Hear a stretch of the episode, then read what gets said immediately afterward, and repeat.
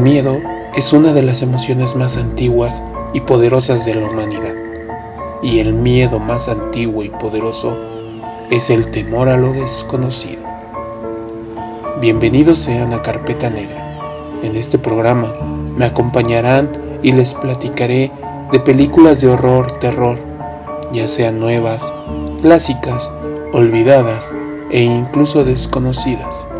Pero también Tendremos otras secciones como narraciones, biografías, noticias y más. Claro, todo con el tema del terror horror. Así que síganme para abrirla. Por lo que sin más preámbulo...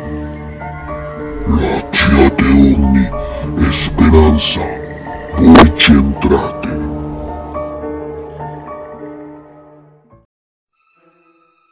Hola, carpeteros. Bienvenidos de nuevo a la carpeta negra. Yo soy Rick. Agradezco los comentarios, los mensajes enviados y espero que sigamos armando una buena comunidad, en donde tengan un banco para conocer, ver y disfrutar del cine de horror y terror. Espero que sigan enviando sus comentarios, sus dudas, las sugerencias o las quejas a nuestras redes sociales que siempre aparecen al final de cada programa.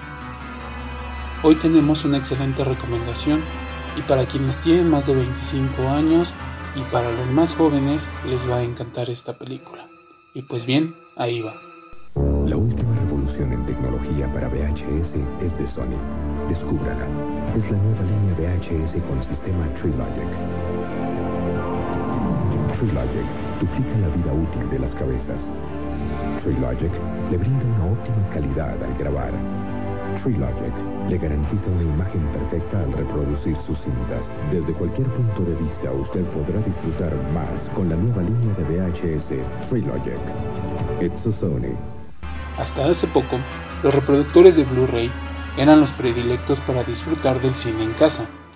Sí, antes del streaming online, es decir, de los servicios como el que inició Cracker, Netflix o ahora Prime Video, Disney Plus o HBO, antes de todo eso, existía el DVD. Aún existe, pero me refiero a que ahora ha sido reemplazado por el uso de los anteriormente mencionados y incluso antes del DVD ya existía otro medio para ver el cine desde la comunidad en casa, el Video Home System o por sus siglas VHS, también conocido como videocassette. El VHS fue el sistema de grabación y reproducción de video más utilizado y popular desde su aparición en 1976, hasta su progresiva sustitución por el DVD a principios del año 2000. El VHS es semejante físicamente al sistema de audio, sí ese cassette que ahora los jóvenes no conocen tanto, pero para mis contemporáneos era muy común. Solo que este tenía ciertas diferencias en su tamaño y que la cinta magnética era mucho más ancha, media pulgada de hecho. Y la caja o cassette con plástico eh, que la contiene es mucho más grande. La anatomía de un videocassette VHS comprende de dos carretes internos y el recorrido de la cinta. Y su diseño es básico para usar todos los cassettes de audio, de video o de datos. La apertura por donde se accede a la cinta está protegida por una tapa que se abre automáticamente mediante un sencillo mecanismo cuando es introducida por un reproductor de VHS.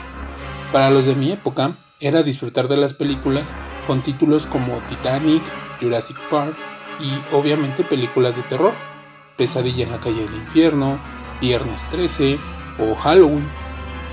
Este medio es ya considerado viejo, sin embargo, los VHS pueden ser transmisores incluso de maldiciones, por ejemplo, de Ringu, o conocida de este lado del charco como el aro.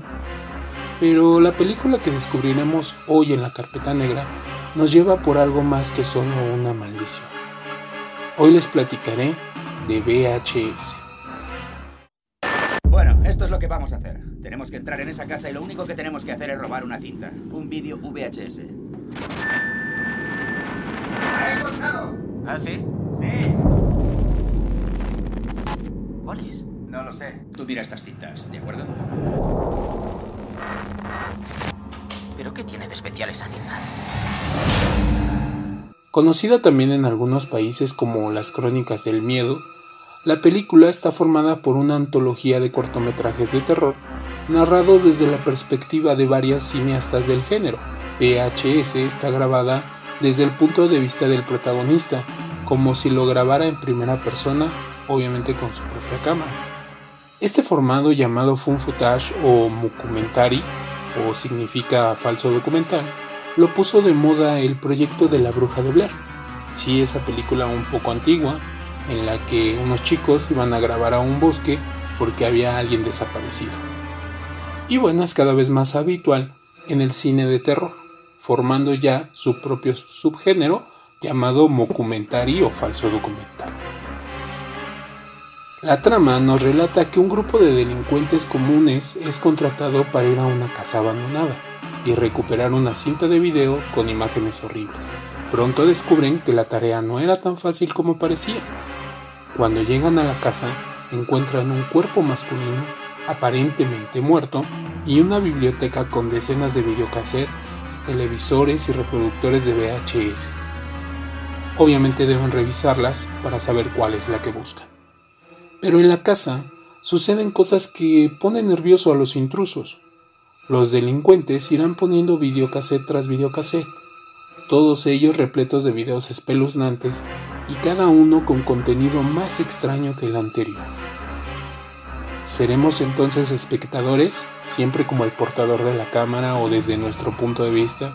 Y aunque a veces esto se nos haga pesado y nos canse, es imprescindible para introducirnos en la cinta. En VHS el pixeleado es muy común, pues estaremos obligados a ver píxeles en muchas partes de la película. Tanto el temblor de la mano como la aparente baja calidad son los aspectos fundamentales de esta película. Cada una de las cintas encontradas nos van a exponer historias muy particulares, con un origen y final distintos. En lo particular, la primera historia junto a las dos últimas son para mí mis predilectas, pero las seis historias te harán pensar que pueden ser absurdas, increíbles, incluso dirás, ¿qué diablos estoy viendo? Puede que la coherencia no sea uno de los fuertes en el guion de VHS, pero sí lo es la originalidad. No es fácil escribir seis historias distintas dentro de una película. Precisamente los directores de cada corto son Adam Wingard, Glenn McQuaid, Radio Silence, David Bruckner, John Swanberg y Ty West. Esta película se estrenó en Estados Unidos en el 2012 Dura 116 minutos y a México llegó este, a los cines el 25 de enero del 2013. En DVD apareció el 1 de mayo de ese mismo año y la curiosidad es que esta película fue lanzada en el propio formato VHS el 5 de febrero del 2013. Pero hasta el día de hoy yo no la he visto en ningún lado y obviamente la he buscado por internet. Estoy seguro que les encantará esta película. A pesar de las desventajas o peros que le vean, incluso puede que les guste tanto que querrán disfrutar de las secuelas, ¿sí? VHS 2 y VHS Viral. Dentro de las curiosidades, la primera historia tuvo tanto potencial que crearon su propio spin-off. Si gustan que platique de esta película, háganmelo saber en las redes sociales y comentarios.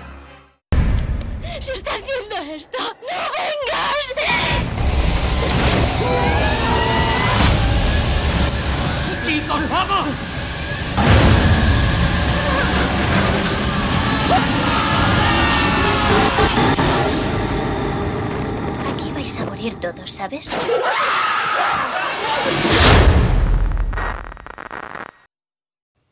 Es momento de escuchar nuestra sección de narraciones. La habitación. Después de un largo viaje, un hombre llegó cansado a un hotel. Ya en la entrada, caminó hasta la recepción para registrarse. La mujer del mostrador, después de tomarle sus datos y cobrarle, le dio su llave y le dijo que camino a su habitación había una puerta sin número que estaba cerrada. Le explicó que era un almacén y que evitara intentar entrar. Se lo recordó varias veces antes de permitirle subir al piso de arriba. El hombre siguió las instrucciones de la mujer en la recepción. yendo directamente a su habitación para irse a descansar. Sin embargo, la insistencia de la mujer había despertado su curiosidad, por lo que a la mañana siguiente caminó por el pasillo hasta la puerta, volteó hacia ambos lados y al no ser observado por nadie, decidió girar la manija, pero efectivamente estaba bloqueada. Se inclinó y miró a través del ancho ojo de la cerradura. Un aire frío pasó a través de él, dejando su ojo un poco frío. Al acomodarse, lo que observó fue la habitación de un hotel, tal cual como la suya. Pero agudizó mejor su visión y se percató que en el rincón había una mujer cuya piel era increíblemente pálida. Estaba apoyando la cabeza contra la pared, de espaldas hacia la puerta. Miró confundido durante un minuto. ¿Sería alguien famoso? ¿La dueña del hotel? ¿Alguna hija de ella? Casi tocó a la puerta por curiosidad, pero algo lo detuvo, algo que le decía que era mejor no hacerlo. Mientras todavía miraba, la mujer de pronto se volvió bruscamente y de un salto el observador se echó hacia atrás. Esperando no levantar sospechas, se alejó de la puerta y caminó de regreso a su habitación, más confundido y con mayor curiosidad que antes. Por la noche, regresando a su habitación, volteó a la puerta de ese cuarto prohibido. Se sintió de nuevo atraído y regresó a la puerta. Miró de nuevo por el ancho ojo de la cerradura, pero esta vez todo lo que vio fue una luz roja, como el mismo color de la sangre. No podía distinguir nada aparte de un color rojo crudo, que incluso parecía tener una consistencia o un relieve pero no podía ver figura alguna. Extrañado, pensó que quizás los habitantes de ese cuarto se habían percatado que estuvo espiando la noche anterior y decidieron cubrir el hoyo de la cerradura con algo rojo. Se avergonzó de haberlo hecho y que la mujer se sintiera tan incómoda que él rezaba para que no se lo hubiera comunicado al personal de la recepción. Para el día siguiente, Salía de su cuarto dispuesto a proseguir su camino, pero, avergonzado aún, decidió ir a ver a la recepcionista y consultarle sobre el tema para obtener más información.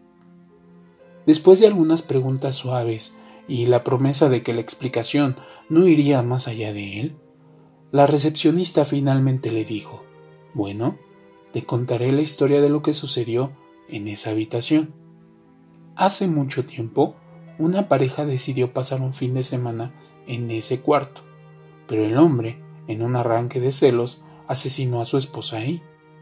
La gente que había rentado esa habitación tiempo después se sentía incómoda y tenía frío, por lo que la gerencia decidió mejor dejar de rentar el cuarto y usarlo como un almacén. El hombre quedó muy extrañado con esta historia, por lo que le preguntó a la recepcionista más sobre esa pareja. Ella le respondió que aún no trabajaba ahí cuando todo eso sucedió, pero que otras empleadas con mayor antigüedad le habían comentado lo horrible que todo fue. La mujer era muy clara de piel, casi un tono blanco, pero cuando el marido la asesinó estrangulándola, ella quedó muy marcada de los ojos por un rojo muy profundo. Robert England aka Freddy Krueger. And join me on the next Dorian's List. Or else! I'm uh, defined probably by where I grew up. So I'm a, I'm a, a, a viejo Californio. I'm an old Californian. And uh, no matter where I go in the world, and I travel a lot and I work all over the world, but that informs me that growing up uh, in the orange groves, in, a, part of, the country that was... Robert Barton Englund nació el 6 de junio de 1947 en Glendale, California, Estados Unidos. Comenzó a estudiar actuación a los 12 años en un programa de teatro para niños en la Universidad Estatal de California. Mientras estudiaba la escuela secundaria, asistía a una escuela de teatro en Cranbrook, Posteriormente ingresó a la UCLA y después a la Universidad de Oakland en Michigan, donde también estudió teatro. Participó en obras de Shakespeare y decidió incursionar en la industria del cine. Para 1974 obtuvo un papel secundario en la película Buster and Billy y también participó en Eden Alive, Galaxy of Terror y Brian, soldado de primera clase. Pero el papel que lo catapultó a la fama fue el de Freddy Krueger, el de la famosa saga Pesadilla en la calle del infierno, estrenada en 1984.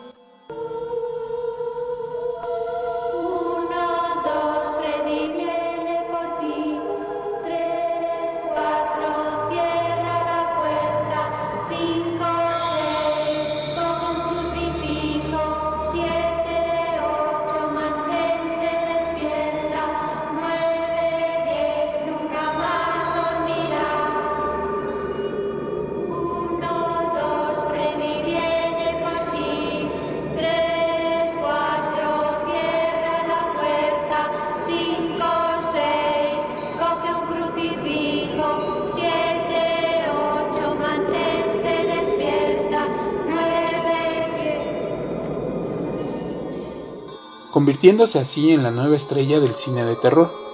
Este papel lo catapultó a la fama, además de tener participación en cerca de 70 películas y aún contando, tiene series televisivas como la famosa serie B o Invasion.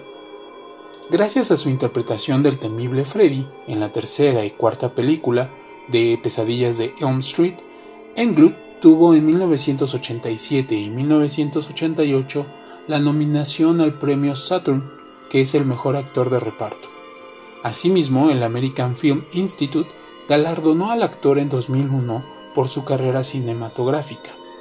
A finales de los 90 protagonizó la película El fantasma de la ópera para después centrarse en lo que serían las cintas que son de serie B o producciones menores, entre las que destaca la comedia La Brigada de Papel.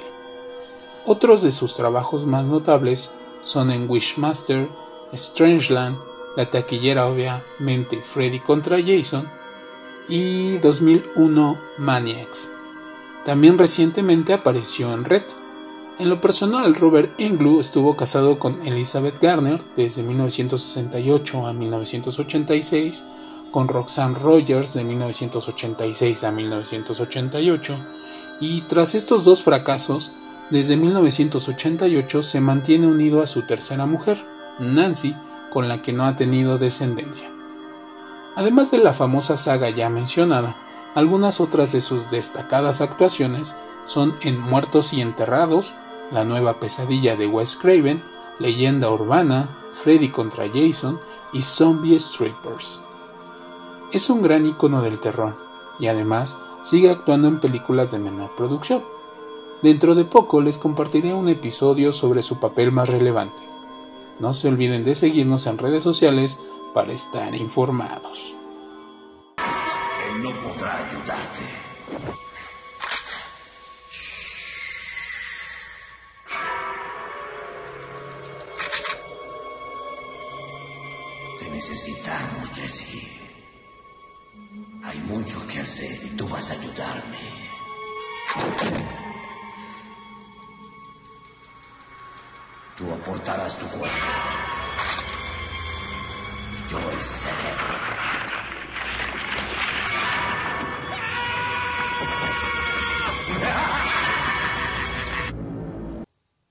Continuemos con nuestro programa y les voy a recomendar otro anime de terror.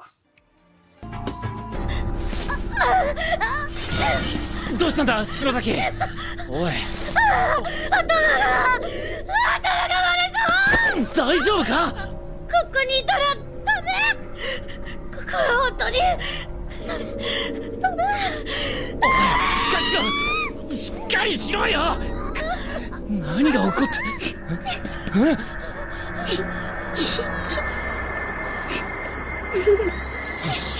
いつの顔新聞記事の写真です。篠川君。絶絶対に目を合わせちゃダメ。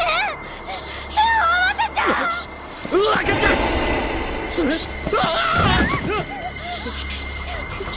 来るな。こっちに来るな。お兄ちゃんとお姉ちゃんどっちが先に死にたい？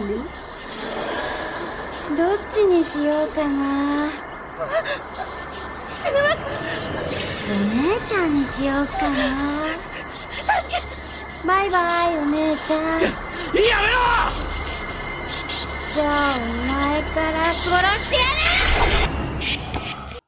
Corpse Party, Torture Souls o en español, Fiesta de Cuerpos, Almas Torturadas, es un anime basado en un manga que a su vez está basado en una serie de videojuegos del mismo título. Tiene en total cuatro capítulos y la historia sigue a Heavenly Host Elementary School, una escuela primaria que fue derribada después de los asesinatos y desapariciones de varios de sus empleados y estudiantes. Otra escuela llamada Kisarage Academy ha sido construida sobre ese sitio. Una noche lluviosa, después de un festival, un grupo de estudiantes de Kisaragi deciden realizar el encantamiento Sachiko Ever After, que se supone los uniría para siempre como amigos. Pero de pronto un terremoto los transporta a otra dimensión donde todavía existe Heavenly Host Elementary School y en donde rondan los fantasmas de esos niños asesinados en dicha escuela.